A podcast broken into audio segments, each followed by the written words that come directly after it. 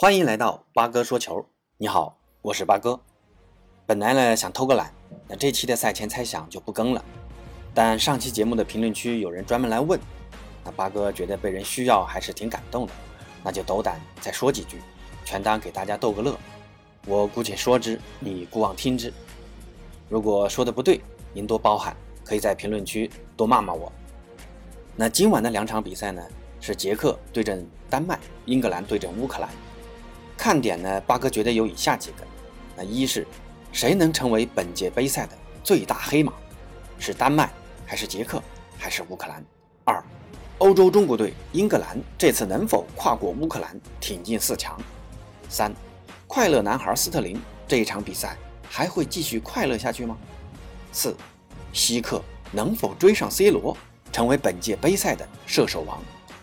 那咱们一场一场说吧。捷克打丹麦。这场比赛其实很难猜，两队距上一场比赛分别过了七天和六天，体能差别不大。不过捷克人淘汰的是无冕之王荷兰队，如今士气正旺，但要小心别过头了。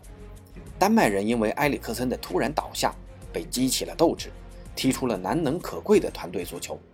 再来看两队的阵型打法，丹麦的三四三对阵捷克的四二三幺。双方实力相差不大的情况下，丹麦人可能会在阵型上占点小便宜。捷克人前几场比赛总共进了五球，希克就打进了四球。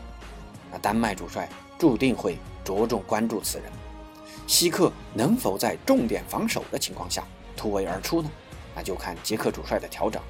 当然，捷克人也不会把宝全压在希克一个人身上，但目前队内其他球员还没有能帮希克分担进攻压力的。这一点，捷克球迷要做好准备了。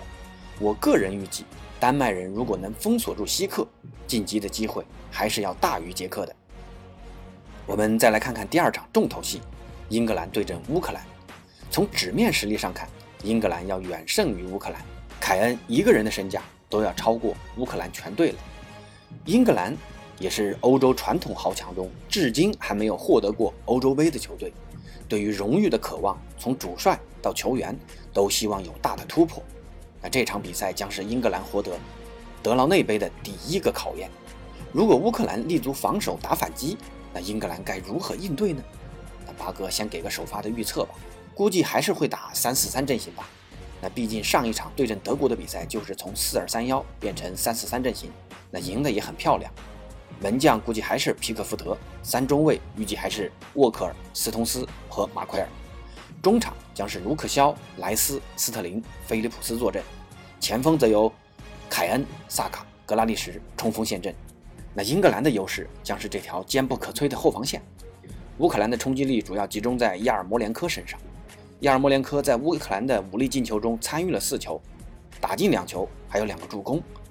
他目前效力于英格兰的西汉姆联队。那英超球员对他应该都很熟悉，防守起来，八哥觉得对于英格兰的这条防线来说，难度不会很大。虽然我是舍瓦的球迷啊，但还是很悲观。乌克兰的前场在本场比赛将不会有好的发挥。另外，快乐男孩斯特林最近很快乐了，索斯盖特给他的前场自由度还是很大的。那乌克兰阵中如何针对斯特林进行防守，也是主帅舍瓦需要着重考虑的。至于凯恩嘛。八哥预计，上场比赛打开进球账户的凯恩，在本场比赛也会是乌克兰后防重点关注的对象，但效果不会很好。萨卡和格拉利什会起到很好的支点作用，凯恩呢，大概率会刷新自己的进球账户。